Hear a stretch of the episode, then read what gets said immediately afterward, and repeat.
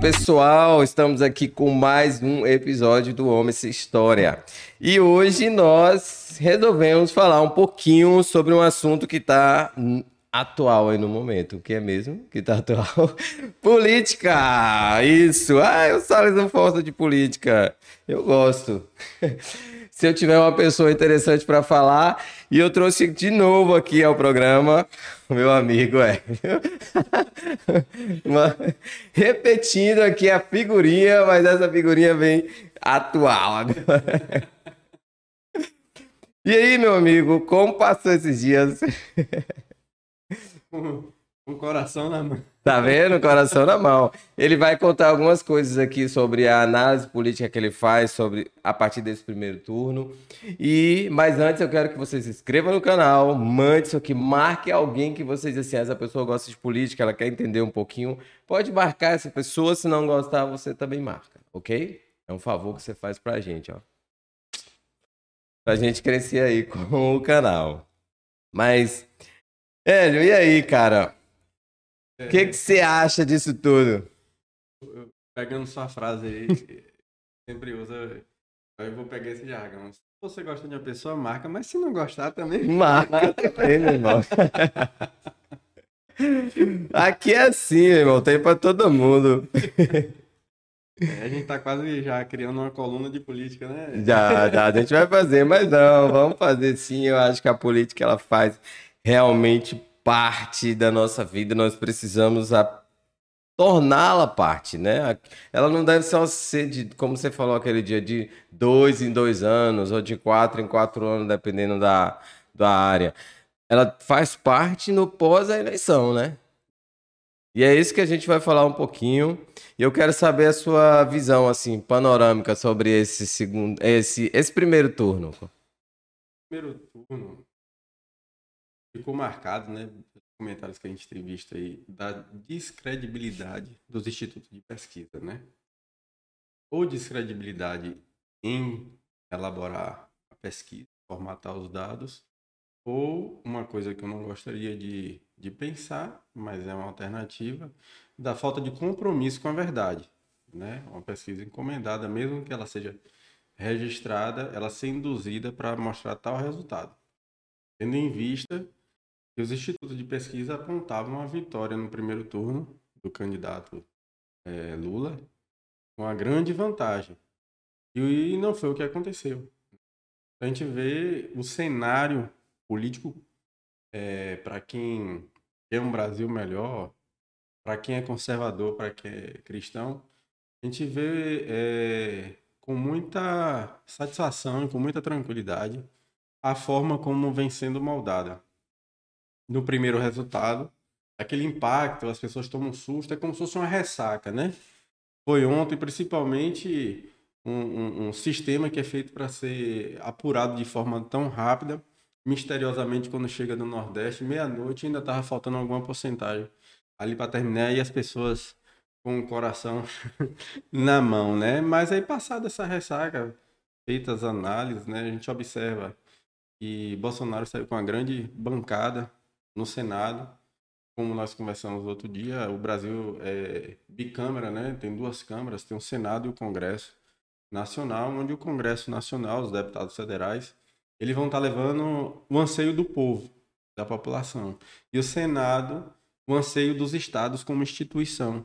E ao Senado é quem coloca a pauta de impeachment de STF, é quem é, sabatina os ministros do STF, é quem vai, vai ser a, a, a, a balança ali, né, balizadora democrática do sistema para que os três poderes andem harmonicamente. Eles são independentes, mas tem que andar de forma harmônica né, para que não haja um choque. E esse choque é antidemocrático. Ah, e nas duas câmeras houve um crescimento muito grande do, da direita, né? Do conservadorismo. Houve, houve um crescimento grande e, é, diga-se de passagem, é, candidatos eleitos com número recorde de votos. Né? Então, assim, em primeiro lugar, é, não sei se a falta de opção ou esses que tiveram mais votos se posicionaram melhor para que fosse lembrado na memória do cidadão tendo em vista que nós estamos em outro mundo. A pandemia acelerou o processo, mas nós estamos num mundo mais digital. E eu acredito que aqueles que se posicionaram de forma melhor no digital, eles tiveram um resultado melhor. E quando eu digo isso, é, não é o, o, blogueiro, não é o cara que deixou para em cima da hora investir em internet, YouTube, Facebook, TikTok e tudo quanto é rede social. Não. Ele veio fazendo um trabalho, né? Vamos pegar um exemplo claro aqui do Nicolas, de Minas Gerais. Um dia antes da eleição, ele fez uma live com o Bolsonaro com mais de 270 mil pessoas. Né? Tem blogueiro suando aí na estrada que não consegue colocar nem, nem metade disso. Então, nós temos percebido um desejo maior do povo pela política e quem vem se posicionado nesse sentido tem colhido frutos. Ah, legal. E aí, é, não... você acha que, é, tipo, por mais que a gente tenha visto o resultado, PT, né, é, Lula, Bolsonaro, a gente viu o crescimento, né, no, no, de anseio da população por um governo mais de direita, né, mais conservador. Se, hoje você consegue dizer assim que o Brasil é de direita, assim, por o resultado dessas urnas? Eu acho que ainda é prematuro para dizer que o Brasil, na verdade, o Brasil é, é uma criança como, como pátria, como república, como nação e é uma democracia muito nova. Graças a Deus, nós nunca tivemos uma catástrofe em âmbito nacional, que são coisas que é, faz a população se unir em determinado, por exemplo, o Japão ele sabe muito bem que quer, é objetivo, não tem um jeitinho. A Alemanha, o Japão, é, Estados Unidos, Estados Unidos terminou, vem, passa a época de furacão, vem, passa a época de incêndio, vem a época de furacão, depois vem a época de, de, de, de incêndio, de, de tempestade. Japão, reconstruído em 50 anos, passou por uma guerra, né? É, é, com bomba atômica. Alemanha, de, com o muro de Berlim dividindo ali, guerra também. Então, assim, graças a Deus, o Brasil não tem notícia de vulcão, não tem notícia de furacão, assim, em grandes proporções. Terremotos também não tem terremotos de grandes proporções. Nós não temos maremoto, não temos tsunami. ah, mas tá bom demais. É bom demais. Aí, quando profetizaram, fizeram o hino do Brasil, já colocaram dizendo que a gente vai ficar deitado em bestecimentos.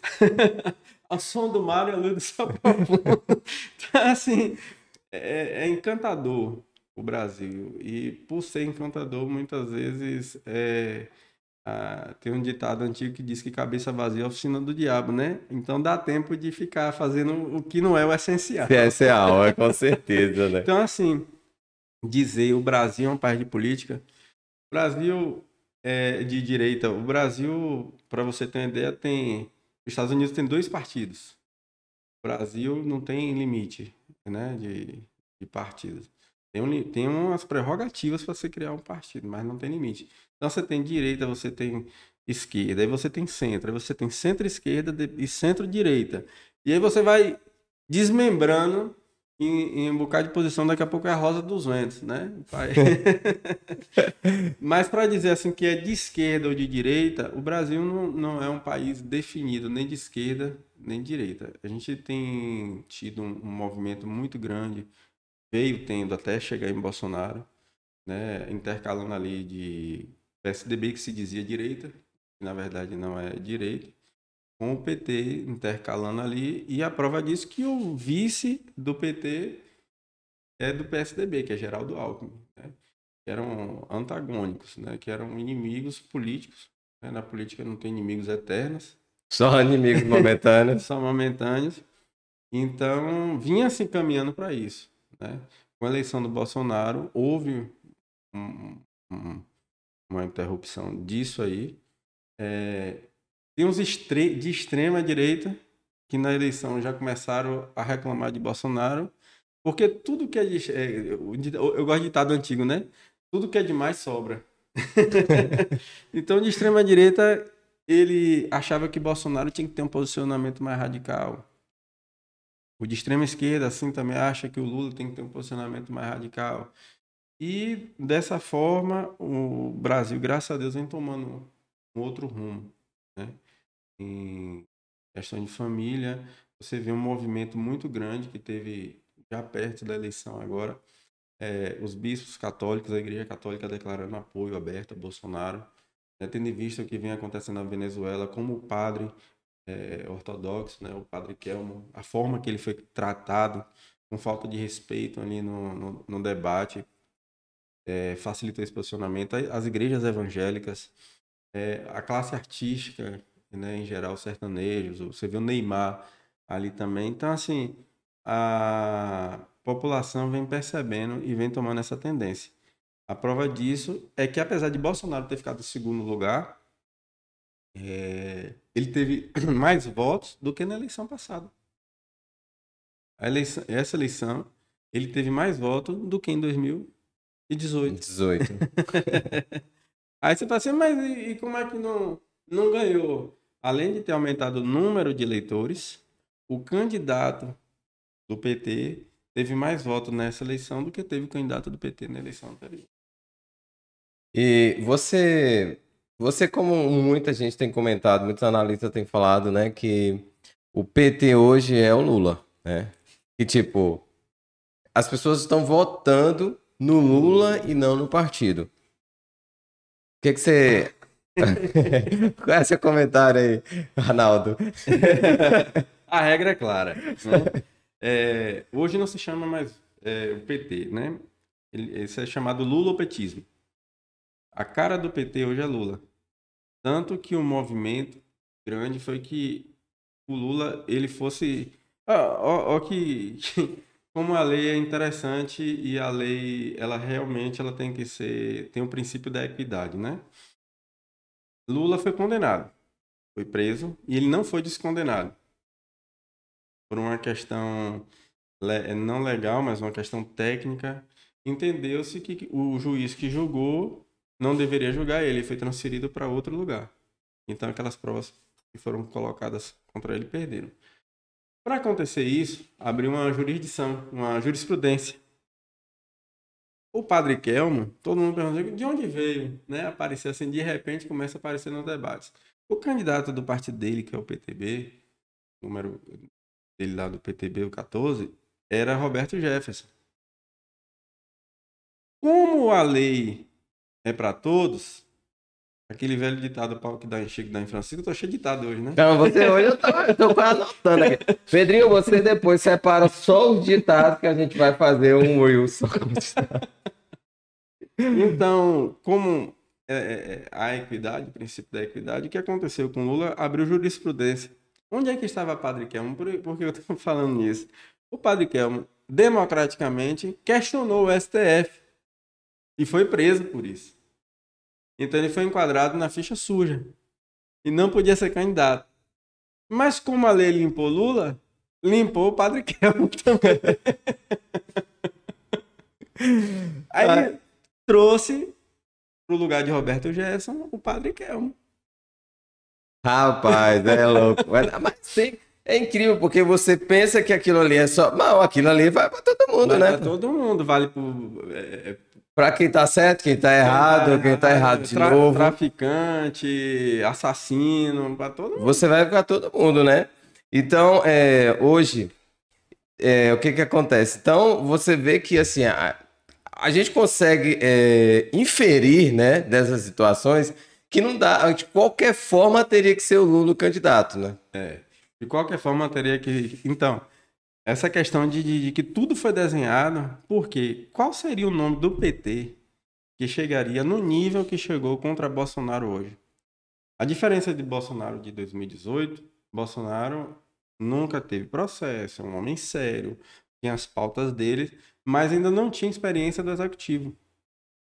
Bolsonaro vem com o país quebrado, tem sanidade fiscal, coloca o país em dia, sendo um chamariz para o mundo todo de investimento, todos os setores crescendo. Foi o país que saiu melhor da pandemia e está melhor hoje do que quando foi com Lula, do que quando foi com Dilma, e pegando uma pandemia e uma guerra.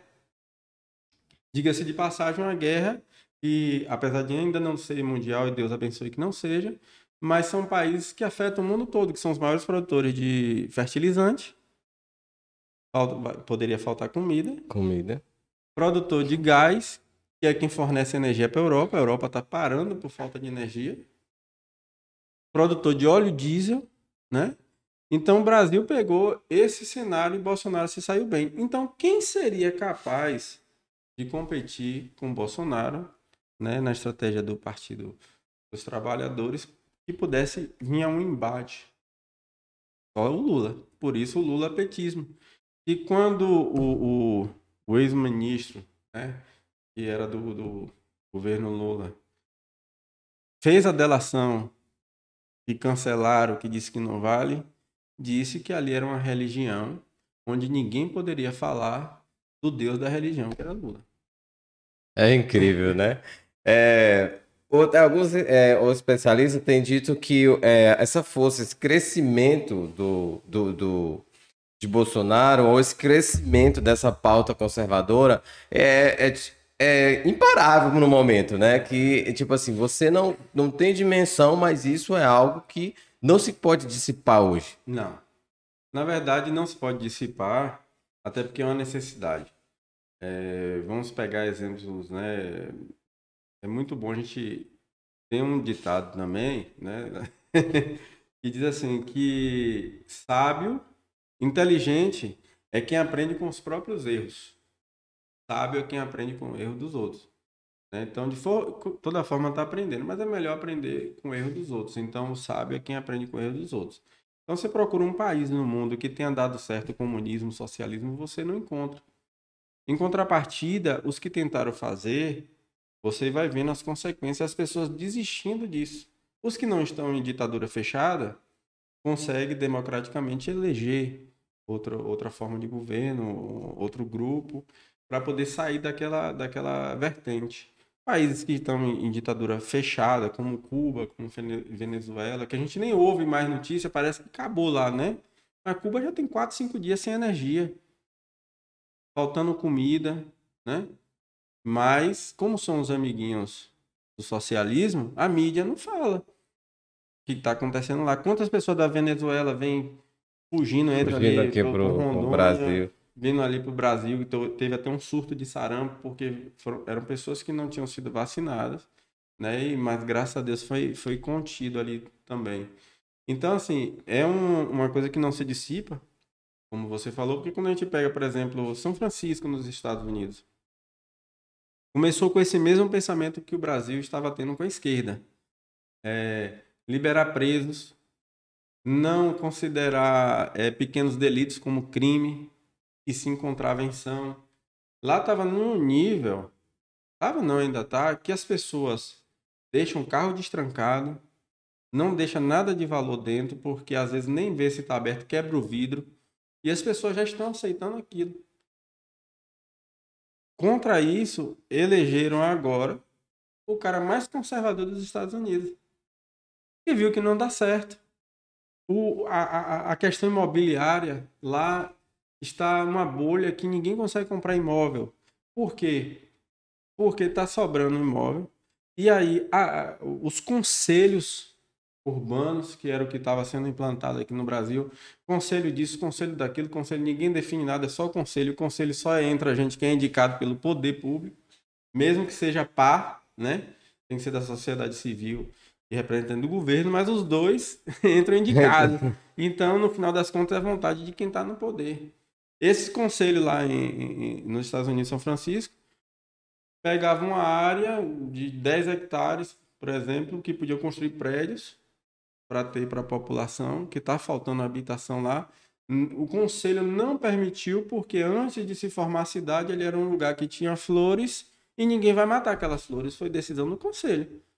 Então você não consegue suprir a demanda habitacional. Então lá está valorizado porque é bom, não. Porque não está tendo. Não tem como se construir. não tem como construir. é loucura, né, velho? Não, assim, a violência é altíssima, a questão educacional tendo problemas. A gente tem visto a violência, países que. Uma das pautas, vamos pegar uma pauta aqui. Na instante eu vou chegar em outra aqui. Liberação de drogas, maconha. A gente tem visto que países que houve liberação, a violência aumentou. Aumentou de forma. É, é, é, é, muito simples.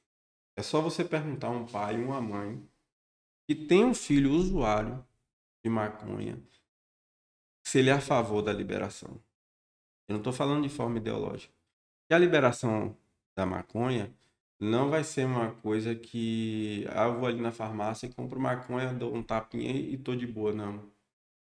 Não é assim. Sempre vai ter o traficante, sempre vai ter. O cara que ganha dinheiro sempre vai estar tá com ilícito. Com ilícito. É que você é, teria um negócio, né? Você pagar impostos, Imposto. não funciona assim, né? Vai eu, lá. Eu não, eu não, sei quanto é que custa a maconha, né? Mas vamos supor que um. Você que tá assistindo aí, que está, pode botar aqui embaixo. Obrigado. Ai, mas não dá, a gente acaba de fazer essa. Vamos lá, velho. Então, ele quer um, um, um, um cigarro de maconha, um, baseado, né? E aí lá na, no comércio legalizado, tá, vamos supor que o baseado custa 5 reais. Baseado legalizado, ele quer fumar o negócio dele, ele não vai pegar. By Justin Bieber. vai dar um tapinha e ficar de, de boa, não. Ele vai querer todo dia, ele vai querer mais. E aí, não é a coisa que, não, eu vou pagar X e tá bom, não. No mercado paralelo vai ter o de 2,50. Ele vai continuar preferindo do, do mercado paralelo. Paralelo, vai estar. Tá... E o tráfico vai continuar, vai, a violência a vai violência continuar, vai porque o tráfico traz a violência, traz Isso. a morte, a dependência. Isso. Ou seja, é uma questão. Alguém tem um interesse muito grande por trás de um processo desse. E não é vida, né? Com certeza. Não, inclusive a desinformação. É... Eu entendo que existem pesquisas laborais. Por exemplo, tem crianças que têm convulsões assim, uma atrás da outra. E, e, só foi conseguido controlado com a substância que tem na maconha. Não é na maconha, não é cannabis, né? Num tipo de cannabis, não é na maconha. É o THC. Só que aí as pessoas maldosas, elas colocam para a população que fumar maconha cura doença. Mas não é assim. É, é, é, todo, todo, todo produto ele, ele deve ser que é isolado, sintetizado, ele tem uma, uma dosagem e controlado para aquilo. Para aquilo. Né? É, para você ter uma ideia, mesmo drogas liberadas, né? Quem é da época da farmácia com pH, que se chamava drogaria, um remédio é uma droga. Só que ele tem a dosagem ideal para curar. Se for errado, mata. Mata. Então tem muita gente que tem acesso que se torna dependente de determinadas drogas legalizadas. Isso, com certeza. Hoje a gente tem visto a quantidade de pessoas tomando ansiolítico, né? Remédios nessa linha, já se tornaram dependentes. Muito.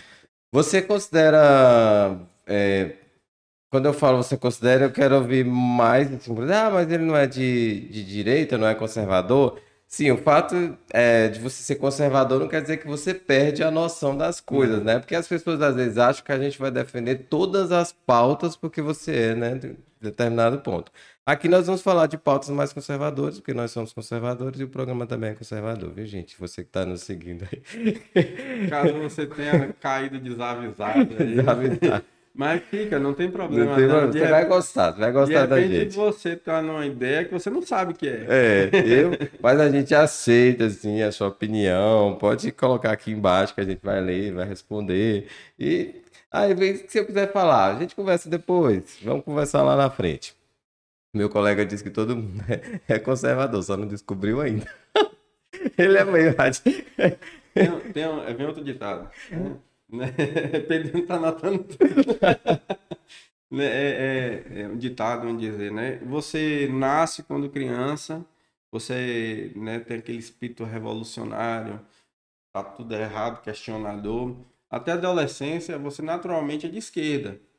Né? O pai fala, não vai tomar banho. Não, não vou tomar banho, não tô sujo, não tá. Vai dormir, não, eu durmo a hora que eu quiser. Vai pra escola, ah, hoje eu não quero, né? Então você é o opositor do conservador que está em sua casa, que sabe o que é que está acontecendo, né? as responsabilidades. Ele vai amadurecendo entre a adolescência, o jovem, aí ele vira de centro. Ele não quer largar as pautas de esquerda, mas ele sabe que ele tem que caminhar né, para a direita. Ele vai ficando mais velho e começa a ter que alugar casa, pagar boleto, pagar escola de menino, ele já começa a ficar mais conservador. então, assim, praticamente todo mundo tem essa fase. Mas a maturidade chega. É. Porque às vezes as pessoas confundem assim, tipo, você ser de direito, ser conservador, você é contra é, projetos sociais, por exemplo. Você não já ouviu essa. Já. Já. É muito comum. Eu, eu tenho um pouco de autoridade para falar disso. E quando vice-prefeito, é, eu fui vice-prefeito, eu de direita, aí a, a, democracia e o meu prefeito na época, que fomos na mesma chapa eleitos, ele era de esquerda, era do PCdoB, e eu de direita. Os outros de direita, de pai e mãe desde criancinha. né? E sempre conversamos muito bem. E as pautas que sempre né, é, eu buscava ali como vice-prefeito para tentar ajudar, justamente eram pautas sociais. É, social é o que envolve a sociedade. Necessidade Isso. da sociedade. Não significa que seja um socialismo. O socialismo, ele, em tese, é bom, mas na prática ele não funciona. Então, o fato de ser conservador não quer dizer que você é, você não vai apoiar um assentamento. Isso. Eu não vou apoiar uma invasão. Não vou apoiar porque, para quem está é, nos acompanhando, às vezes tem alguns termos que parecem igual, mas tem distinção. Existe o, o, a invasão e existe o assentamento. O que é invasão? Determinado grupo achou que aquela terra poderia ser invadida, foi lá e invadiu. E aí entra no litígio. Pode haver a reintegração de posse, um julgamento que às vezes durava anos, né? e muita gente perdendo terra, produção, e acaba é, sendo acaba não é uma coisa ilegal. É a mesma coisa que, que o socialismo ele, ele é contra a propriedade privada. É a mesma coisa de chegar aqui anta aqui o, o, o, homem sem história, tá tudo montadinho aqui, chega um pessoal e fala, não, agora é meu, isso aqui tem que ser de todo mundo. E, e quem vai pagar os custos? Como é que fica? Isso aí é o ordenamento da coisa. Então não funciona. E assentamento é quando já está assentado, existe um, um direito de título de posse da terra. Se for um caso uma invasão antiga ou não, o governo é responsável, por isso que tem o INCRA, Instituto Nacional de Reforma Agrária, ele vai comprar aquela terra, ele vai pagar pelaquela terra ao dono e entregar os assentados para que estejam ali de forma legal. Então, assim, um assentamento. O que mais a gente via e é, hoje diminuiu muito, por incrível que pareça, Bolsonaro deu mais moralidade ao sem terra do que à esquerda. Porque você não é só terra, é dignidade. Então tinha muita invasão, muita associação para a terra, mas não tinham direito ao título. Sem o título, ele não tem como pegar um financiamento, ele ter assistência técnica, ele ser dito como ele é daquela terra. E isso é um projeto social. Você dá dignidade ao homem do campo. E aí vem a, a, a, o PRONAF, que é o Programa Nacional da Agricultura Familiar, tem que ter o título para isso. Então, projetos sociais são fundamentais e importantes. Importante, não é uma questão de só de ser de esquerda para que isso aconteça, a né? Esquerda ela se aproveita é, da fragilidade, né? Então, ah, você não tem terra, vem que eu vou lhe dar terra. Invade aí, aí o cara fica lá de Brasília, de Salvador, no apartamento. Não, vai invadindo aí que a gente tá resolvendo aqui. Aí menino ficando doente, é, é gente enfrentando. Quem tem sua terra vai de defender, enfrentando briga, às vezes é, troca de tiro. Né? E o cara mandando invadir tá lá longe. Né? Isso é se aproveitar de um momento de fraqueza. Como o próprio Lula disse uma vez que é bom trabalhar com pobre, porque pobre aceita qualquer coisa. Não é que pobre aceita qualquer coisa, é que ele vem sofrendo tanto e qualquer coisa que dê a ele vai ser melhor do que o que ele tinha. Do que o que ele tinha, né? Mas não é o que ele precisa. É igual a, uma vez a, a Joyce May, May né? Ela, ela falou assim que as pessoas falam, ah, mas se você der um prato de comida para alguém, é, você não resolve. Ela falou, não resolve, mas é melhor um prato de comida para você comer estando dois dias com fome do que passar quatro com fome, com né? Fome. Então você quebra ali no meio. E é mais ou menos isso. Só que a gente precisa entender outra coisa, né? É... Nem, não é porque a pessoa. Nem todo conservador é bolsonarista, né? Não. Que é outra coisa, que outra falácia, né? Outra falácia. É, um exemplo prático. O ex-ministro de Educação, é, Abraham Van Treiber. Eu nem pronunciei esse negócio. Ele e o irmão dele foram candidatos em São Paulo e perderam né, a eleição lá. Eles eram bolsonaristas, ocuparam um cargo de ministro.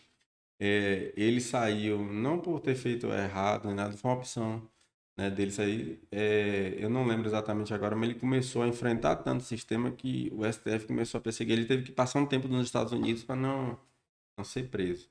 Não por crime ou por corrupção, mas por defender a democracia com unhas e dentes. Só que ele é, é um extremista, conservador extremista. Então ele não esteve com o Bolsonaro nessa eleição. Ele ficou contra o Bolsonaro. Então não significa que o, todo conservador é bolsonarista. Entendeu? E a gente vai falando, vai falando, e parece que todo mundo vai dizendo uma coisa. Foi você que falou que, que é mentira vai sendo contada, contada Foi. até. Foi. É, é, é uma, uma, uma tática usada por Lenin e pelo comunismo, é, que diz assim, que uma, uma mentira contada várias vezes, ela se- acaba se tornando uma verdade. É uma tática de, de neuromarketing, de persuasão, é uma, é uma programação neurolinguística. Você vai passar a acreditar que é uma verdade, mas nunca será verdade.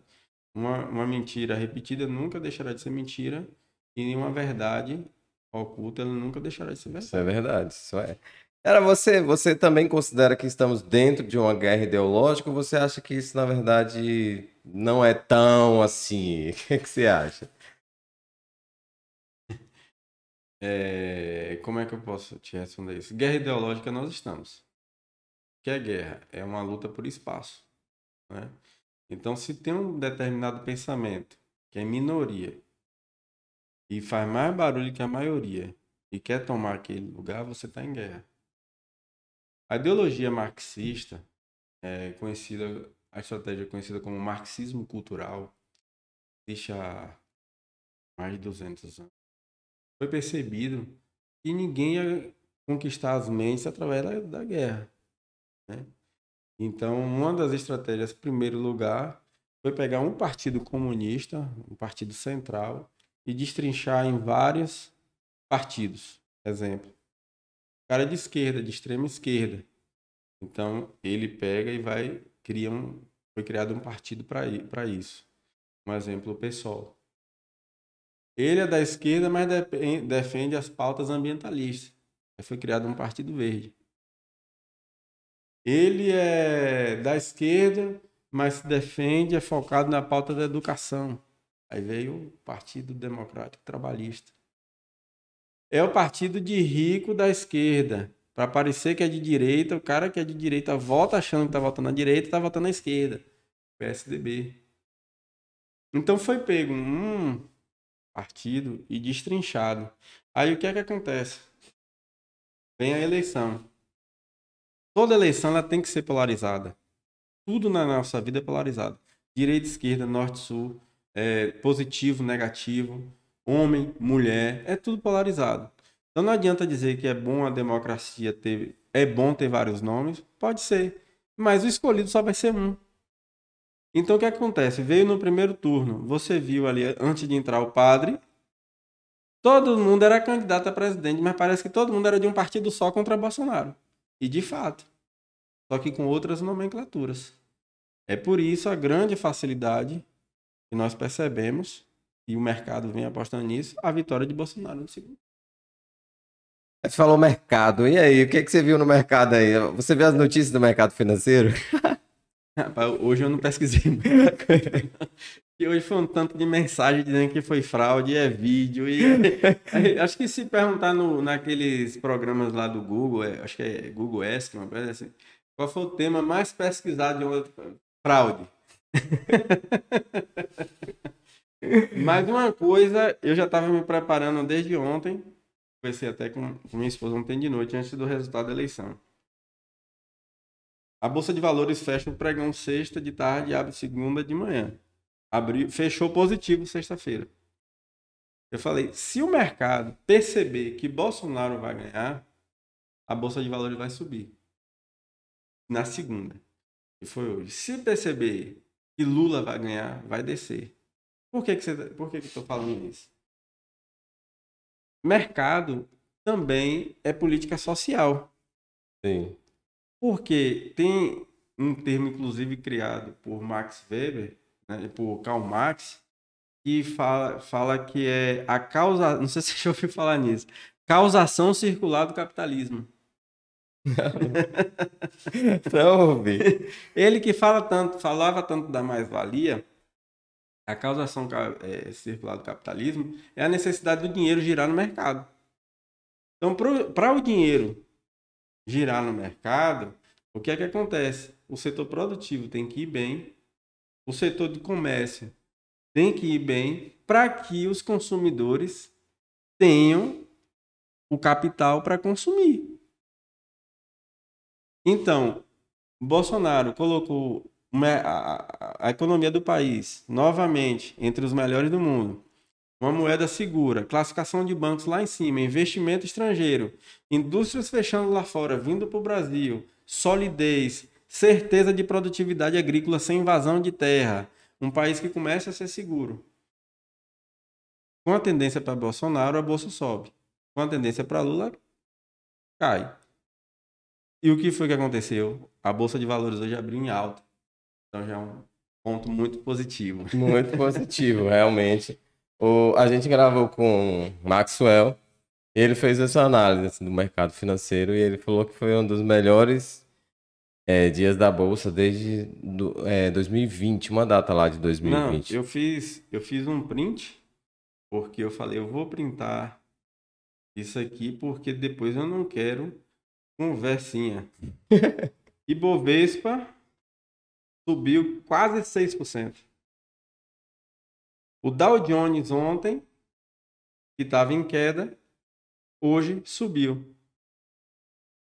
E o que é que tem a ver o Dow Jones com o Brasil? O Dow Jones, que é a velha bolsa dos Estados Unidos, hoje já tem a, a índice Nasdaq e, e, e outras né, digitais também. Tem outras bolsas nos Estados Unidos. O que é que tem a ver isso? Segurança alimentar. O Brasil hoje alimenta em torno de um quarto do mundo, com a tendência de, nos próximos anos, alimentar metade da população do mundo. Deu problema no Brasil, não adianta guerra, não adianta nada, todo mundo morrer de fome. É, é loucura, né, velho? Loucura isso, né? E outra coisa, é, você é cristão, né? Então, não tem segredo isso. Mas, é, cara, é o seguinte, Hélio. Hoje alguém pode dizer para você assim, não, o Hélio é, é conservador porque ele é cristão. Vamos tirar toda essa ideia de cristão. Por que você vê essa parte melhor? Se você não fosse cristão, qual era a sua visão? Por que o conservador? Por que é melhor hoje para o país o Bolsonaro sem, sem, do que Lula? Sem, sem, é, a sua visão mesmo com ah, eu não sou cristão, mas eu vejo isso aqui. Pautas, quais pautas você vê? Você acha que, gente, que as pessoas defendem, por exemplo, o aborto só porque é cristão? Ou não? Ó, é muito difícil você separar é, o cristianismo do conservadorismo. Uhum.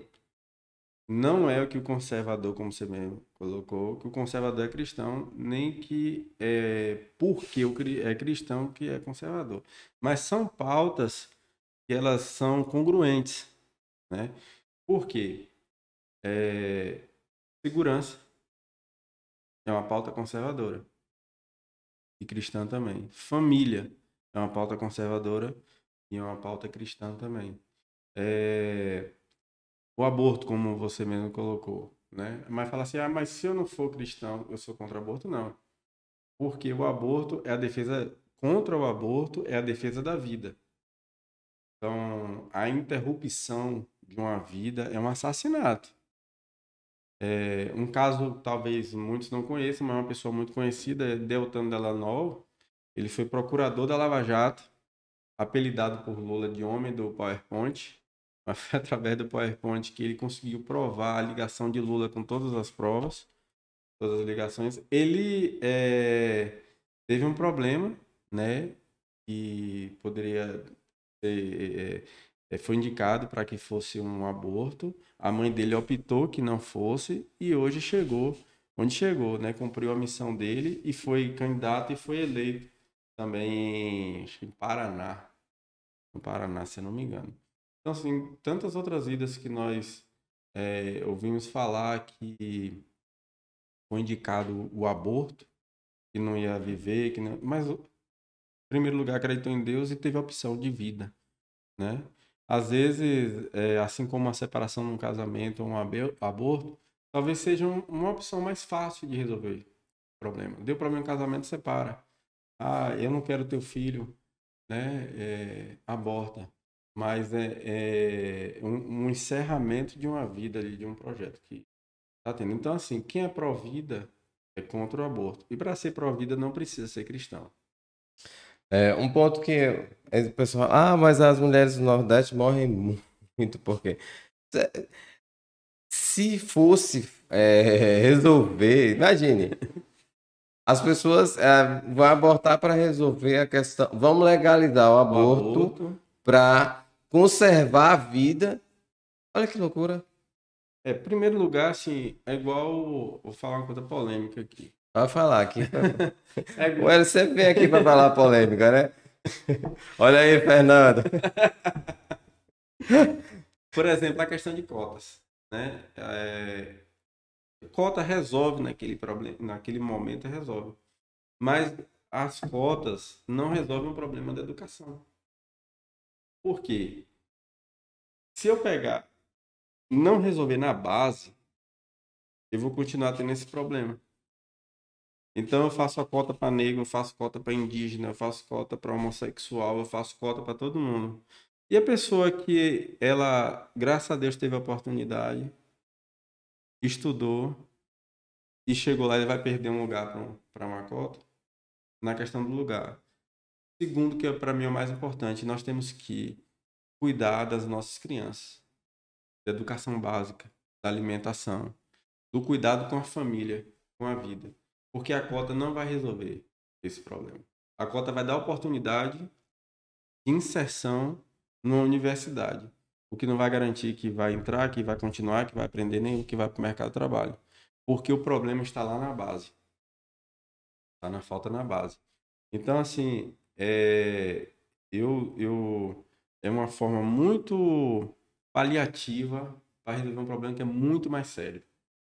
É muito, muito mais sério. Hoje a gente viu como algo que é, é, não tem uma previsão, né? A gente também vê algo que, tipo assim, não tem uma previsão, né? Pra, tanto para diminuir as cotas ou para deixar de ter né, esse direito, como também a gente não vê uma previsão como se fosse mudar a educação básica, né? É. Não, não vê. Diga-se de passagem, o Brasil é o país que mais investe em educação no mundo o fato de investir não significa que esse recurso está sendo investido da forma correta. Mas o montante é, financeiro que mais investe no mundo, não, dos que mais investem. E porcentagem do PIB, se eu não me engano, é o que mais investe no mundo. O fato de ter dinheiro não significa que resolve. É onde eu digo mais uma vez: você vai criando coisas paliativas para resolver um problema que você tem que resolver lá na base. A Coreia do Sul é um exemplo muito forte disso. A Coreia do Sul, primeiro lugar, a fé em Deus. É aquilo que a gente estava falando de um país tranquilo como o Brasil. A Coreia do Sul passou problemas com guerra terríveis. Tem que ficar dias sem comer, ou às vezes comer uma vez na semana, é, sem ter o que vestir. E o povo buscou a Deus e colocou em primeiro todos os dias em suas orações, orar pelas indústrias da, da Coreia, e pelos políticos e pela educação da Coreia. A Coreia hoje é Samsung, é, coreana, algumas marcas de carros, grandes indústrias, são fruto de, de, fruto de trabalho, claro, mas veio lá da oração, da fé do povo. A educação na Coreia é exemplo no mundo todo. A política pública, o que define um país é a política pública.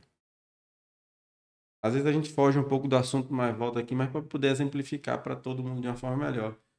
O Brasil tem soja, que é prima irmã do feijão.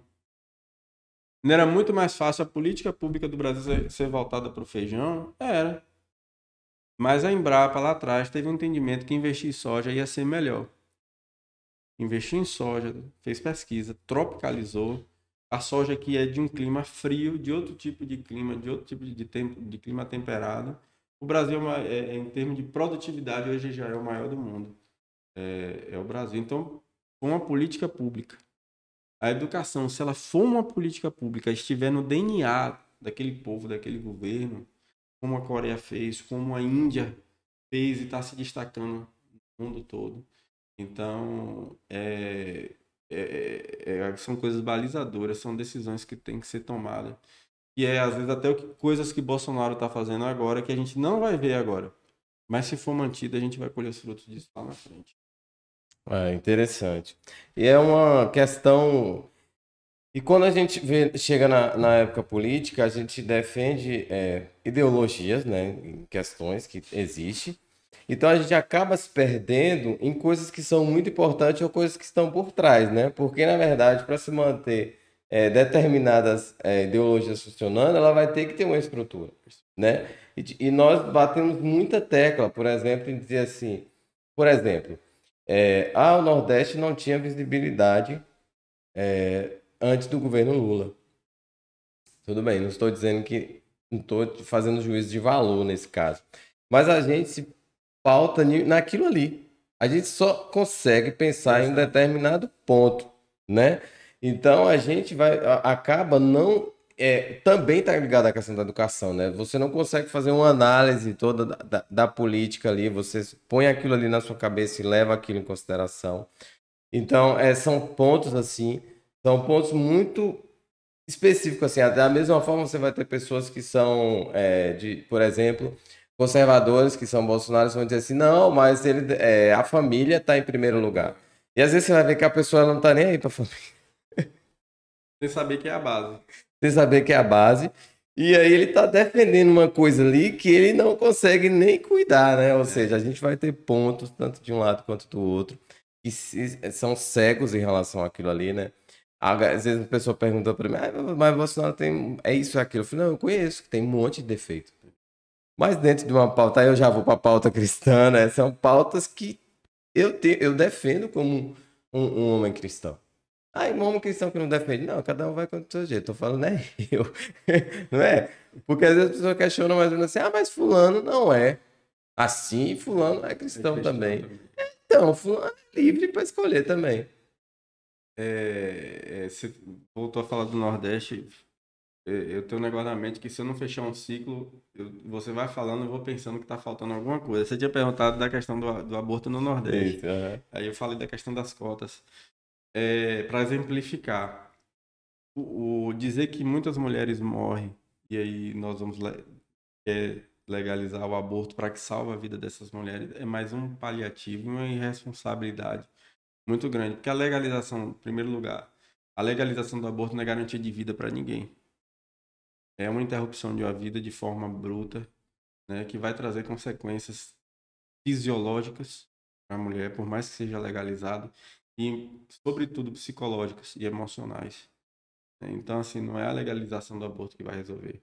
Você tem que vir uma campanha por trás, em cima de outras coisas. Como, por exemplo, como você falou da família a base familiar ali. Há casos que não é por falta de base familiar, pode ter sido um estupro, pode ter sido um outro Sim. tipo de coisa, mas não é da família só da mulher. O cara que estuprou, também se tivesse base familiar, muito provavelmente não faria aquilo. É assim, um dos grandes problemas de Bolsonaro e de grandes políticos que são bons políticos, mas não são reconhecidos, é a comunicação. Então, às vezes a comunicação do que ele faz não chega de forma é, entendível nas bases. Né? É falta de conhecimento? Não, é linguagem. Cada povo, cada localidade tem uma linguagem. E isso, meu irmão, o PT sabe trabalhar muito bem. Muito bem. Haja vista que a grande mídia está torcendo para a volta de Lula. Porque Sim. ele sabe fazer muito bem, mas não é só saber fazer, é pagar muito bem para isso. E quando Bolsonaro equaliza o pagamento de mídia em sessão do mesmo jeito em todas as redes, pagando o mesmo valor para todo mundo, quem nunca recebia está feliz. É. Mas quem recebia bilhões, com certeza está muito, muito infeliz. Então, ele tem esse problema de comunicação. Melhorou muito. Quando se fala família, é uma coisa muito ampla.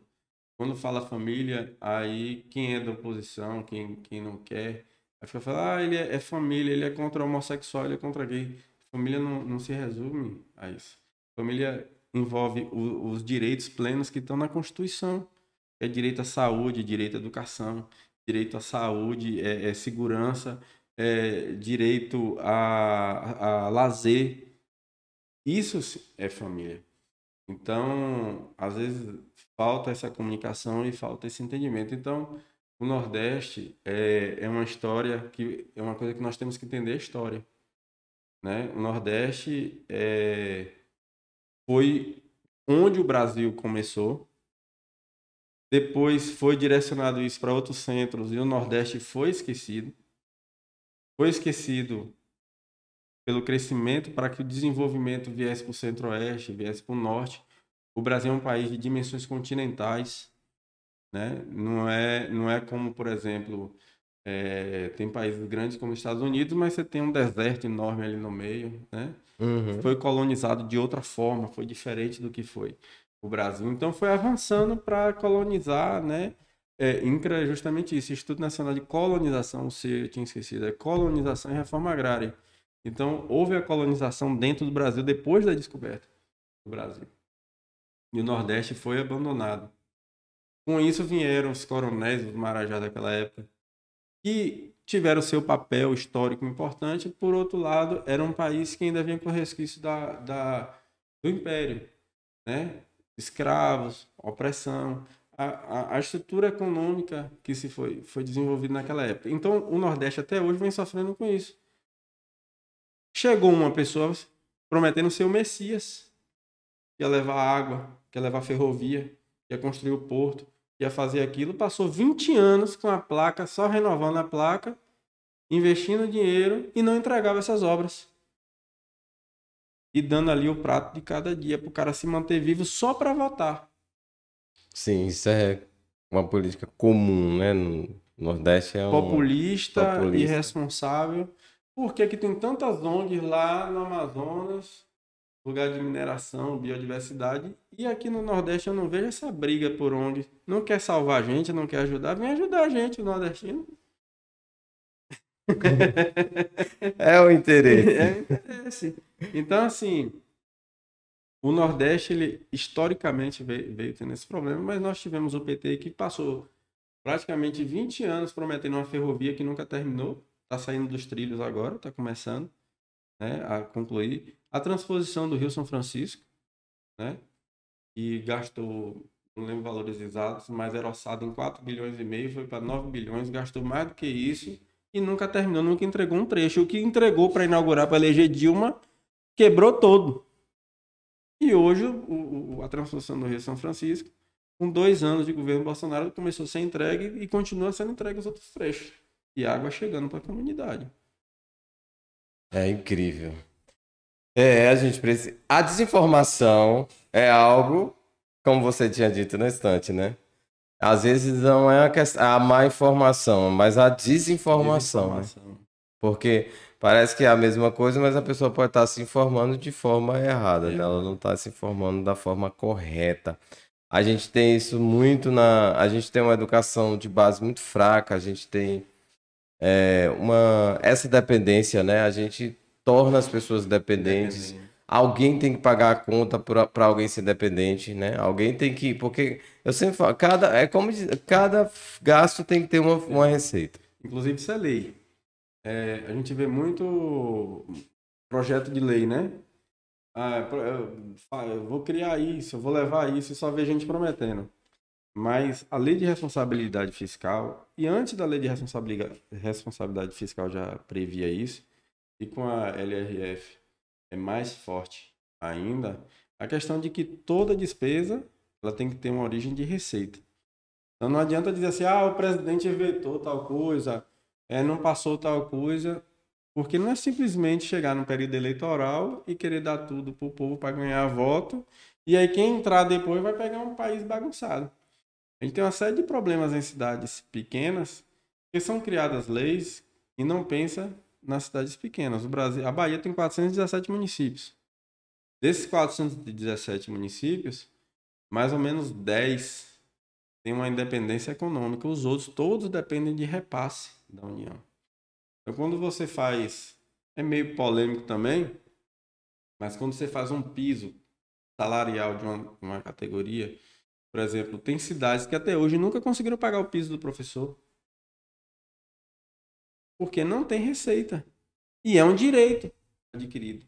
Não só merece, como o professor merece, eu não estou dizendo que não merece, como é um direito adquirido. Se a lei foi passada, foi aprovada, está lá. Aí é eterna briga com os prefeitos de cidades Cidades pequenas, né? Porque como é que vai pagar? Tem um, um, uma receita que chama FPM. Não sei se você já ouviu falar. É o Fundo de Participação dos Municípios. Cada município ele é medido por um índice pelo tamanho da sua população. Então, cidades eh, vão de 0,6, 0,8, 1,0, aí vai subindo. Né? Normalmente, cidades acima de 2,0 FPM, eles são cidades que têm independência econômica maior e recebem mais direito, não pela independência econômica, mas pela população. Por exemplo, a população que o índice é 1,0 né, no FPM, tem um cálculo do IBGE em cima disso aí do Tesouro Nacional para repassar o município. O Brasil todo arrecada impostos, tudo, vai para a União. A União divide com os estados e a União também repassa aos municípios. O valor que repassa para os municípios desse FPM, que é o Fundo de Participação Município, é conforme o índice do município. E tem município que só vive com esse dinheiro. E ainda estão querendo criar mais município. Tem lugar que merece, merece. Não, merece não, que não sou eu que vou dizer que merece ou que não merece. Mas necessário, como a gente estava conversando agora há pouco. Tem cidade no Pará que você passa 500, 500 quilômetros dentro da mesma cidade. Então, tá lá na sede do município, aí a polícia recebe um chamado, tá tendo um problema lá, uma mulher que tá parindo, alguma coisa, o cara tem que viajar 300, 400 quilômetros Pra chegar. E, e, é um município minera, de, de, mineração rico, mas tem municípios que não tem condição. E aí vai criar prefe, prefeitura, aí vem prefeito, vice-prefeito, secretário, aí vem o, o, os cargos abaixo do secretário, aí vem vereadores, câmara de vereadores, e aí vai despesa. Ah, é, gente. Então, é, um, é muito alto o custo, né, da máquina pública, assim, quando a gente, a gente só imagina, vamos criar isso, vamos botar isso, né, mas você não tem noção do que aquilo ali vai ser necessário para manter. É, é, um, é uma... Vamos criar benefício para não sei quem, por exemplo, né, vamos criar benefício para não sei é, a gente não tem noção que tem que ter uma fonte de receita para aquilo ali. Ó, eu vou lhe ser sincero, eu venho acompanhando há muitos anos, eu tenho, sou novo, tenho 41 anos, mas a cada ano que eu venho acompanhando, eu não digo uma cidade grande, tem outras fontes de receita, mas ainda assim é um risco muito grande. Mas eu não, não indico ninguém a ser prefeito. Porque além do equilíbrio fiscal, tem a questão jurídica.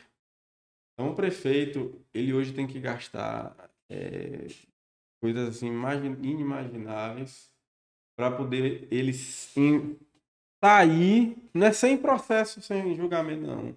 É sair sem ser preso. Que é muita coisa. Por exemplo, a gente falou do piso, né? Eu não vou falar de categoria, não, para não dizer que eu estou perseguindo categoria nenhuma. Deus me livre. Quem tem direito, tem direito. Tem direito, pronto. É... O STF determinou né, que a lei seja cumprida, né? Então, é, toda lei diz lá que publique-se e cumpra-se, né? Aí determinou que se cumpra. O município não tem recurso para cumprir. Se o prefeito não cumprir determinado dia, ele vai preso. E ele começa a pagar multa por dia. Aí vem outro. É uma bola de neve. Aí vem outro problema. Tem dinheiro? Tem. Baseado em quê? Na receita. Então vamos ver. Aí tem outra lei, que é o índice de pessoal, 54%. Se ele está acima de 54% o índice de, de, de, pessoal. Rapaz, eu tô dando meu curso todo aqui. Talvez é, rapaz. tô dando... É, galera, vai bombar isso aí, viu? 54%. Por que essa lei foi criada? Para não gastar um, o, o, recurso do município todo só com pessoal e não ter capacidade de, de investimento. Então, o STF, o Ministério Público de Contas, ele foi lá e olhou, o Tribunal de Contas, que ele está com índice alto. Então, ele pode cortar o índice. Aí vem um problema político, porque se o índice está alto, duas coisas. Ou é má gestão, ou ele está proporcionando mais do que pode proporcionar com algum objetivo. Né? Então, primeira coisa, cortar a folha de pessoal. Aí, Aí vem uma a eterna briga. briga, aí vem uma escala. Aí não tem hora extra, né? Aí vai cortar é, diária, começa a cortar gratificação, vai indo. Até chegar no concursado, que o concursado ele tem a estabilidade por lei. Chegou no concursado e não está atingindo o índice, ou porque caiu o índice, o, a arrecadação do município, alguma coisa, infelizmente até o concursado sofre nesse meio também. É. Então, é, é- é- essa é- a, a gente percebe a dificuldade que tem em gerir e, o, e as armadilhas que se entram para ganhar, né? Porque você promete, você acaba entrando numa armadilha para poder ganhar e quando você ganha, aí você tem que fazer, né? Se correr o bicho pega, se ficar o bicho O bicho come. Ou Faltou esse ditado. né? Faltou esse ditado. O ditado que tava faltando aqui pra gente. E agora, é, Hélio, como é que você vê? A gente vê, por exemplo, a gente vem falando, por exemplo, a quantidade de candidatos que foi eleito e a gente pensa assim, mas como elegeu tanta gente e ao mesmo tempo não ganhou? E como, por exemplo, você vê é, eleger é, determinado governo, mas não- governador ou deputado ou senador, mas aí não elege o prefeito, o, o presidente no mesmo estado, por exemplo, na mesma cidade. Como é que você vê isso? É, é o famoso voto camarão, já ouviu falar não? Não, é outro ditado não, né? Mais ou menos. camarão você não come a cabeça, né? Ah, Então eu voto sem cabeça. ah. É, vai o corpo, mas não vai a cabeça. É cabeça porque é cabeça de chapa, né? Não significa que ele votou sem pensar. É que ele votou numa parte e não votou na outra, né? Não foi fechado ali. Mas assim, trazendo o que você estava comentando antes, a questão do, do, do- da promessa de campanha, né? Que tem muito a ver nossa cultura, né? De eu, eu prometo o Dorico Paraguaçu, né? Que prometeu, prometeu o cemitério. Cemitério. Construiu e ninguém morria. Ninguém pra- Pra. Cemitério. Então ainda tem esse problema, né? Depois de cumprir, ainda funcionar. Funciona. Que é um dos grandes problemas de gestão, hoje diminuiu muito, essa questão da linguagem com o povo. Então, às vezes, vem um recurso, é, o prefeito vai lá e constrói um- uma praça na zona rural, num distrito ali. Aquela comunidade não queria uma praça, queria um posto de saúde, queria uma quadra, né? Então, ainda acaba pecando por isso. É um outro problema que são as verbas carimbadas que, que a gente tem no Brasil. Às vezes o gestor, ele é obrigado, por exemplo, às vezes a reformar uma escola é, duas vezes no ano, porque vem aquele dinheiro e tem que reformar. Se ele usar para outra coisa, vai comprar merenda escolar para dar para o povo. Não pode, tem que ser reforma. É a chamada verba carimbada. Dinheiro vem para aquilo, você tem que usar para aquilo, mesmo que não, não tenha necessidade. Então, assim, é, muita gente promete, eu acho uma, uma funciona, muita gente ganha assim. Eu, eu considero uma responsabilidade muito grande, porque de fato você só vai saber o que você pode fazer quando você está lá dentro. Você não pode ficar prometendo, principalmente prometendo coisas que nunca vai fazer, mesmo que tenha condições. O povo gosta de ouvir promessa, gosta, funciona, ainda funciona. Mas além de estar diminuindo isso, é uma falta de paz, uma irresponsabilidade muito grande. E aí nós vemos uma situa situações, né? Elegeu, às vezes, por exemplo, vereador, o prefeito não ganha, deputado, o presidente ainda não não foi, que ainda vai para segundo para segundo turno, né?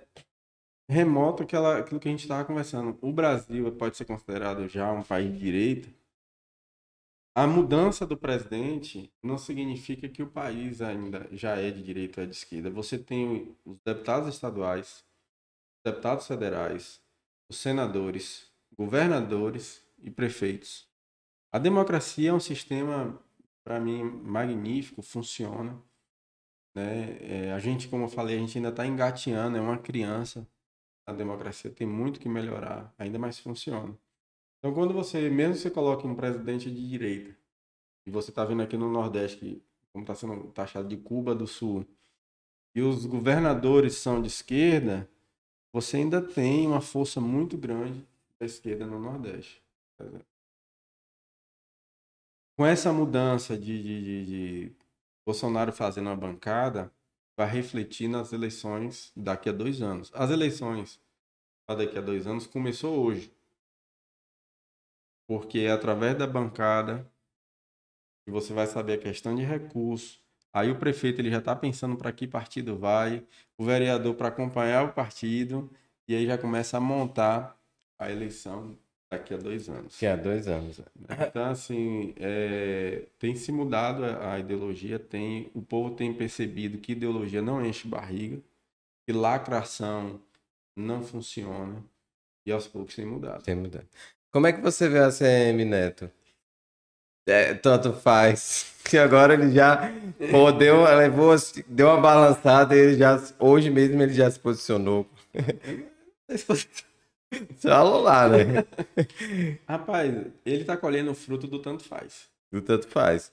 Tá colhendo o fruto do tanto faz. É, vamos fazer uma análise bem, bem simples. Bolsonaro teve em torno de 25% dos votos na Bahia para presidente.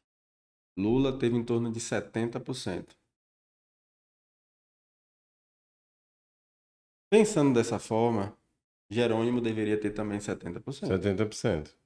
Só que Jerônimo teve 49, né? 48%, quase que vai para o primeiro turno. E Neto 40, 41%. Significa que em torno de 20%, 25%, não, 50% que votou em Neto, votou em Lula. Se ele tivesse declarado apoio, provavelmente ele estaria em outra condição. Mas qual é o raciocínio dele? A base do governo dele hoje, que é o maior grupo que está apoiando, é que era a mesma base do PT. Que acompanhou Wagner, que acompanhou Rui, e que não está com Jerônimo agora, mas se Jerônimo ganhar, eventualmente estará com Jerônimo. Então, por estar com este grupo, muito provavelmente ele não declare assim, eu peço volta ao Bolsonaro, eu sou Bolsonaro, com medo de perder este eleitorado. É. O tanto faz está saindo caro para ele. É, tá saindo. E agora começa esse posicionamento. O que, que, você, como, o que, que você acha aí da. A galera vai se unir, todo vai se unir a Lula? O pessoal ainda fala, ah, é alguns. Simone e tal. Você acha que. Qual a sua, sua visão? Ciro Gomes, na eleição passada, e para mim é um espanto nessa, que para mim, se eu não conhecer Ciro, eu votaria em Ciro. Discurso mais contundente. É um cara que tem uma dialética muito forte, tem um conhecimento. Né? Ele teve mais votos na eleição passada do que nessa. Não entendi muito não, mas não estou aqui para julgar processo nem eleitoral, nem quem julga. Nós estamos no sistema democrático. Até porque Alexandre Moraes, ele. Não nem vou falar o nome, né? Corta aí, Pedro.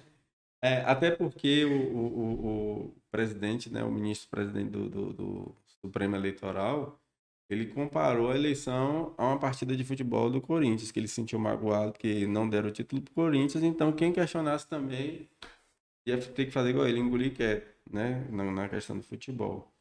Então, assim, ele não está aqui para discutir a questão do, do processo.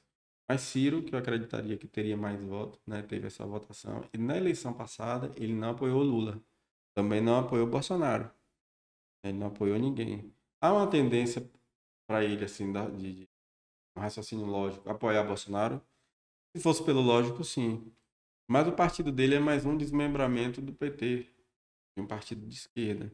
Então, muito provavelmente, ele não apoiaria Bolsonaro. Ele se absteria, novamente. Porém, ele é um ser humano, ele tem as mágoas dele, ele ficou aí uns 20 anos esperando ser o candidato apoiado pelo PT, mas o PT não apoia ninguém. O PT ou morre ou vive, mas não, não, não apoia ninguém. E ele sempre ficou nessa expectativa. Talvez para um, uma insatisfação, ou até, como ouvi uma frase esse dia, né, para uma manifestação do Espírito Santo que toca o coração dele, ele vai apoiar Bolsonaro. Simone Tebet, também o MDB é mais um desmembramento, né, hoje. É, talvez apoie é, o Lula, né, talvez apoie o Lula, mas que de coração não a votação que ela tem, ela não transfere. É, são poucas pessoas e aqui há de se dar um mérito a, a Lula, porque o Lula, senão não teria o lulopetismo, é um cara político, é um agente político muito forte. Uma liderança política no grupo dele muito, muito forte. É um dos únicos caras que transfere voto. Lula apoia Salles. Eu peço que vocês votem Salles. Ele pega esses votos dele, uma grande maioria, que ninguém transfere 100% para lá. Mas Simone Tebet indo para Lula não transferiria, eu acredito que 30% do eleitorado que ela teve, dos votos que ela teve. Em termos de segundo turno, sendo só dois candidatos, isso aumentaria ou diminuiria, né? A diferença seria crucial, claro.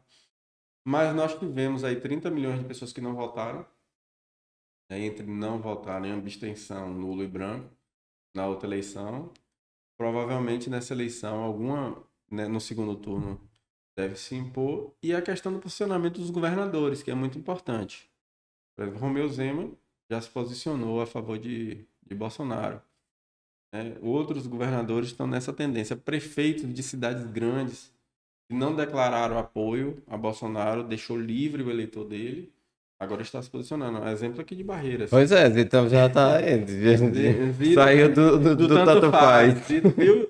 Zita é inteligente, foi antes de Neto. Ele percebeu que, que o tanto faz não atende o eleitorado dele, que não é o eleitorado de, de, de esquerda, né? É, e já declarou apoio a Bolsonaro. Então isso é fundamental. A cada 1%, meio por cento que você vai atingindo em cada lugar desse aí, você vai ter uma, uma, uma, grande diferença pontuando a vitória de um ou de outro. O que vem se desenhando no cenário na vitória de Bolsonaro. Isso aí. Cara, muito bom, muito bom. E daqui a pouco eu vou pegar todas essas, essas coisas e vou montar um curso. Por que não, a gente, a gente, Eu tenho até um, um curso né, sobre influência na gestão pública. É, o, que, o que seria influência na gestão pública? Como, eu volto a repetir, eleição, a política não é só eleição. Então eu votei no candidato, agora vou esperar quatro anos. Não, eu sou responsável pelaquela gestão também. Então eu posso influenciar aquela gestão. Quando eu falo influenciar, não é o lobby. Ah, eu tenho uma indústria e aí eu vou pagar X para eleger tal candidato. Pra... Não. É, é influenciar, é, por exemplo, no meu bairro, né, trazer para uma coisa micro. Pode ser uma coisa macro, mas trazer para coisa micro eu votei e o vereador ele se disponibilizou e disse que ia me representar na Câmara. E o que está acontecendo é que a Câmara está sendo. Não estou dizendo que aqui em Barreiras, estou dando um exemplo. Que a Câmara está sendo mais um puxadinho da, da Prefeitura. E aí o eleitor que sofre com isso. Então, através do conhecimento de até onde ele pode ir de legislação, qual é o papel do vereador, qual é o papel do prefeito, qual o poder do, do povo, de uma petição, de uma solicitação, de como é que faz você poder influenciar ali no destino da, da sua cidade. Ah, isso aí. Muito bom, muito bom. É a gente gravar essas. Eu sei que alguns vão gostar. Eu sei que outros vão odiar. Mas porque é, eu tenho tanta. Eu quis conversar com você, e é uma coisa que inclusive vai ficar gravada aqui, é que o processo de informação processo de entender o processo político, né? De entender a questão, de entender a linha que vai dando. Hoje eu me posiciono mesmo como conservador, sou um homem cristão, gosto, defendo a pauta, é, sou contra essas políticas que são anticristãs, não tem como não se posicionar em relação a isso. Eu acho que é algo que a gente precisa se posicionar. Eu acho que eu, uma das coisas que eu consigo ver realmente que com essa é, que assim, pode ser pequeno, mas é um despertar. As pessoas estão despertando para as políticas de maior princípio. Família. As pessoas estão. Senão, não elegiam tantos senadores. Né? Ou deputados. A gente vê um grande exemplo é Damares, né, que era a ministra da família. mulher da família, conservadora, cristã. Damares, nós conhecemos ela antes de ser ministra. Teve um congresso em, de mulheres em Conquista, minha esposa foi e voltou encantada com ela. Isso tem mais de 10 anos. Eu já defendia essas pautas da família e ela era advogada de alguma comissão. É uma pessoa um conhecimento muito grande, uma capacidade muito grande e uma prova que ela foi eleita, né, é, senadora, sendo uma grande conservadora. Isso aí. E, ou seja, a gente percebe que essas pautas elas vão estar muito mais, né? Porque é, para passar uma pauta que seja contra uma pauta, uma pauta mais liberal, ela vai dar trabalho. Né? Trabalho. É, a gente vê, vê, é, viu essa luta, PL, projeto de lei que Marta uma época que foi uma polêmica, quase passa, só que a bancada cristã, que envolve católicos, evangélicos, bancada conservadora de famílias, de pessoas da bancada do agro também, e outras bancadas que são pró-família, não permitiram esse PL, esse projeto de lei passar, que era aquele questão que veio já distribuindo a cartilha né, homossexual nas escolas, banheiro é, sem gênero, fazia tudo parte, investimento de recurso público né, nessa situação. Eu, quero deixar bem claro que quando a gente fala de pauta conservadora, de homossexual, de, continuam sendo cidadãos, continuam sendo pessoas, têm os mesmos direitos. A diferença é que não, é, nós somos contra a imposição do seu direito no nosso direito. Porque tem que ter outros que defendam esses direitos, né? Porque é, é, senão não teria é um processo democrático, é né? democracia. Cada um tem seu direito. Agora, quando você começa a interferir no direito do outro, acaba o seu. Ali é, ali é o seu limite. Então, são coisas assim. Você quer, você tem sua opinião, quer fazer. Faça. Mas faça para você seu direito, você não vai ser preso por fazendo. Por exemplo, quando começou essa, essa questão toda, é, pessoas começaram a desafiar. Ninguém entra aqui num. Um cristão ele não vai lá num lar homossexual, numa reunião homossexual, para ficar é, desrespeitando. Estou falando homossexual, mas pode ser qualquer outra, outra pauta, né? Que não seja conservadora. Mas o homossexual, nesse período que estava aquela coisa assim mais é, forte, de aprovação de lei, de posicionamento, muitos começaram a entrar em igrejas e ficar, ficar se beijando dentro das igrejas, esperando o posicionamento do pastor para que a lei punisse o pastor. Então já é uma falta de respeito. E eu não vejo isso é, como um posicionamento de, um, de, de pessoas que são homossexuais. Elas não estão fazendo isso porque são homossexuais, elas estão fazendo isso por falta de respeito. Sim. Que poderia ser qualquer outro tipo de, de, de pensamento, mas quando você começa a desrespeitar o próximo, você excedeu seu limite. Da mesma forma, parece, se você tem. Você é um cristão e vai desrespeitar um homossexual por ser homossexual, está errado. Está errado. Tá muito errado. Cada um faz com que é seu o que quer. Não pode sair pondo, nenhum impondo o outro, nenhum outro. Igual, ah, vai. Vou, ah, não, vou transformar. Vou, você vai deixar de ser homossexual agora porque eu sou cristão e vou orar também. É um absurdo. A gente vê que todas essas coisas são absurdas, extremas e absurdas. Nem Deus exige. Né? É. Deus só entra na pessoa a partir do momento que ela dá abertura. Isso, então. Ela pediu, ela quer, Deus vai lá e entra. Deus não vai sair. Não quer?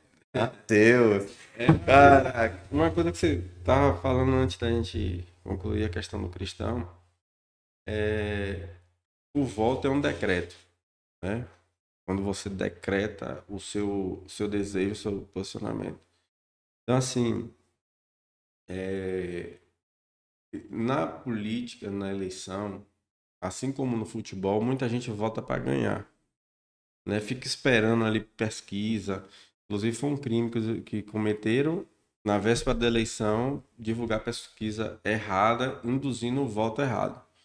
Então, mas muita gente volta pensando desse jeito, né? Lá no meu interior fala jacu. Já ouviu falar nisso? Não. O cara que perde eleição é jacu. Então, aí aí é, é um tal de jogar banana verde, jogar limão. Ah, você, você voltou, o seu perdeu. É o jacu baleado. Né? E, e assim, nós como, como cristãos, a gente não tem que pensar em ganhar a eleição.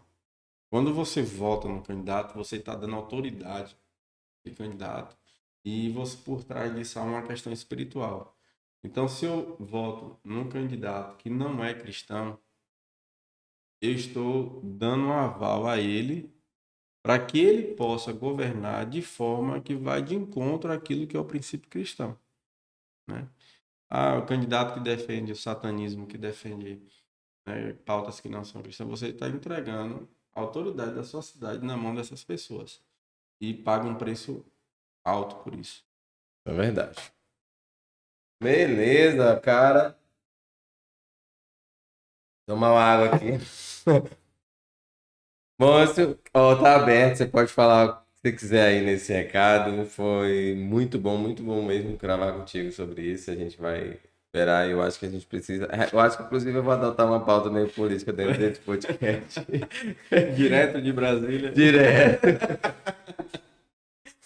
Vou adotar uma pauta política. Eu acho que é, cada dia mais está claro que a guerra ideológica ela é política, que as decisões estão ali teórica, que elas são em teoria, que elas são políticas. Eu acho que a gente realmente tem que começar a fazer parte desse processo, sabe? É, se a, e eu, por isso que é uma das questões que eu acho que é uma coisa que eu quero me posicionar também, trazer mais informação relacionada à política. Ah, mas você está falando que você é conservador. Não estou falando disso, estou falando do que vai vir depois. Independente de qual, quem vai estar, nós precisamos estar pautados em direito dentro da política, entendimento. Então, é sobre isso que, a, que eu estou falando, na verdade, né? É, é, claro que eu quero que o Bolsonaro ganhe. É, a verdade é essa. É um negócio que a gente não tem poder para isso. É, é democracia. A gente tem um desejo, mas dizer como vai ser o negócio. Não tô aqui no tanto faz. Fazer, fazer igual como meus, meus filhos falam, né? Tem uma linguagem hoje de menino que fica, né? Vê esse negócio na internet que eu não. Chama de easter egg. Não sei se seus meninos já falaram isso. E quando vê um easter egg assim é porque é como é uma referência. Né? Então toda vez que a gente está conversando, assim, às vezes eu falo assim, não, no outro podcast, né? Falei, a gente falou sobre isso. Tá? É um easter egg. Então você que ouviu falar muito isso e está na dúvida aí, vai lá e assiste. Vai lá e assiste. é, assiste. O anterior. Inclusive, no outro nós falamos da questão da participação política e da representatividade, né? E eu fiquei um pouco triste com a eleição é, aqui na região, essa eleição. Por quê? É uma região que nós temos indústrias e fazendas que, não sei se você sabe, existe um índice que chama Forbes, é, Forbes Agro 100, que são as, maiores, as 100 maiores empresas do agro né, no Brasil e no, no mundo. E Barreiras, a nossa região aqui, tem quase umas 10 que estão na Forbes 100 do agro. Né? Então teria que ser uma força muito grande. E você pega aqui na região, você não elegeu um deputado federal. Né? Até, nós tivemos candidatos aí pujança, né? Que, que investiram e não ganharam. E do lado de cá, eleitor, é, eu não vi, por exemplo, o agro, que é o forte, que é a, a, a, a mola de desenvolvimento dessa região há muitos anos, dizer assim, não, meu candidato é X, é, é esse aqui, nós vamos votar nesse. E não conseguiu eleger. A região oeste, ela, salvo engano, tem mais ou menos um milhão de habitantes. Então, esses um milhão de habitantes não estão sendo representados por um candidato daqui. Ah, tem fulano que tem uma empresa na Lapa, que tem uma empresa em Botirama e tal. Ele tem uma empresa, mas a, a, a os olhos dele, da gestão dele, muito provavelmente não vai estar voltado. Vai estar voltado. Aqui para a região. Então, quando você vê problemas com a, a população, às vezes esquece nós tivemos um problema muito sério em Correntina com a fazenda Igarashi, ali que invadiram, quebraram tudo. Bilhões de investimento, botaram fogo em colheitadeira, em trator, é, pivô, é, rede de, de energia, acabaram destruindo tudo. Lá e ficou por isso mesmo. E você não tem um deputado federal aqui para que coloque uma pauta voltada para isso. isso. Questões climáticas, questão de produtividade. Existe, o PT colocou uma lei no Congresso que já foi para o STF e está uma briga aí para mudar o prazo do vazio sanitário da soja. Se fizer, se passar isso, vai quebrar a economia do Brasil, porque vai diminuir a produtividade, vai perder uma safra e nós vamos penar e não é pouco por, isso não.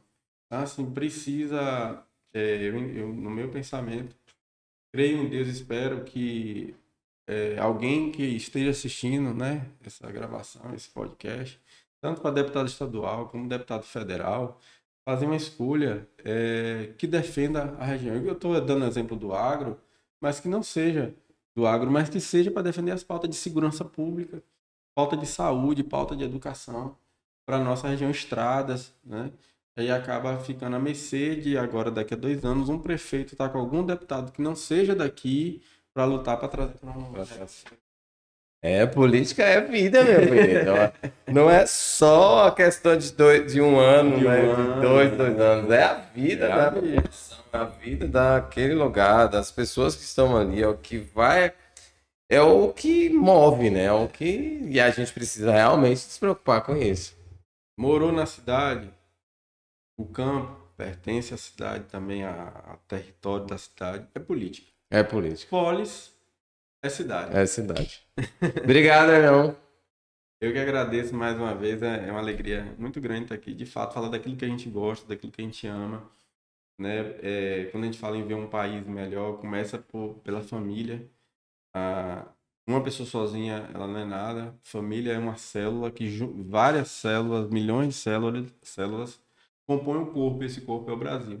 Você vendo a família do seu bairro, da sua cidade, da sua região, do seu estado, o país. A CNM, que é a Confederação Nacional dos Municípios, ela fala muito. O município é o palco onde tudo acontece. É verdade. É verdade. Eu já tinha pensado por essa ótica aí, porque a gente não se preocupa tanto com o município como deveria. Né? Como deveria. Às vezes a gente fala muito assim, pensa no presidente, vai mudar, presidente, presidente, mas no município ali, os conselhos que ainda existem, participar dos conselhos, participar da sessão da Câmara de Vereadores, cobrar seu vereador, escolher seu vereador, saber qual é o pensamento dele, o prefeito que você vai votar, o deputado estadual, o deputado federal, o presidente, senador, participar de tudo aí. Nós temos cooperativas, associações, a participação política nas igrejas. Quem não é cristão, no centro espírita, quem é, é de, quem é da sua comunidade, participar da sua comunidade. É, é um dado muito interessante para você ter uma ideia, que é uma política pública. O maior centro de candomblé de Salvador fechou um período por problema de hepatite. Né? Existe um, um, um, um ritual que é feito, que faz uma marca, né? e por falta de conhecimento, ali foi passando a mesma lâmina, lâmina ali e acabou que muitas pessoas ficaram doentes, muitas pessoas faleceram e acabou com aquele, aquele centro. Então, é, quando eu estou dando esse exemplo, é porque a cidade ela é democrática de um todo. Né? E a saúde pública é para todos. Jesus deu exemplo de quem era o próximo do samaritano. Então, um sacerdote passou ali, não deu socorro um, um, judeu passou, todo mundo passou, ninguém deu socorro. Mas o samaritano passou ali, uma outra pessoa, pegou, deu socorro, levou para o hotel, pagou as contas, deu remédio e foi o próximo. Então, todos nós somos próximos quando nós olhamos o próximo como amor. Com amor. Valeu, brigadão. Deus abençoe, obrigado. Pessoal, tivemos aqui esse episódio do Homem Sem História. E, por favor, comente, é, mande para alguém. Você viu a importância que é você estar envolvido na política, que não é só a votação, a eleição, é muito importante para a decisão, porque vai ser para seu filho, para sua família. Então, se envolva em política, ok? Valeu, obrigado.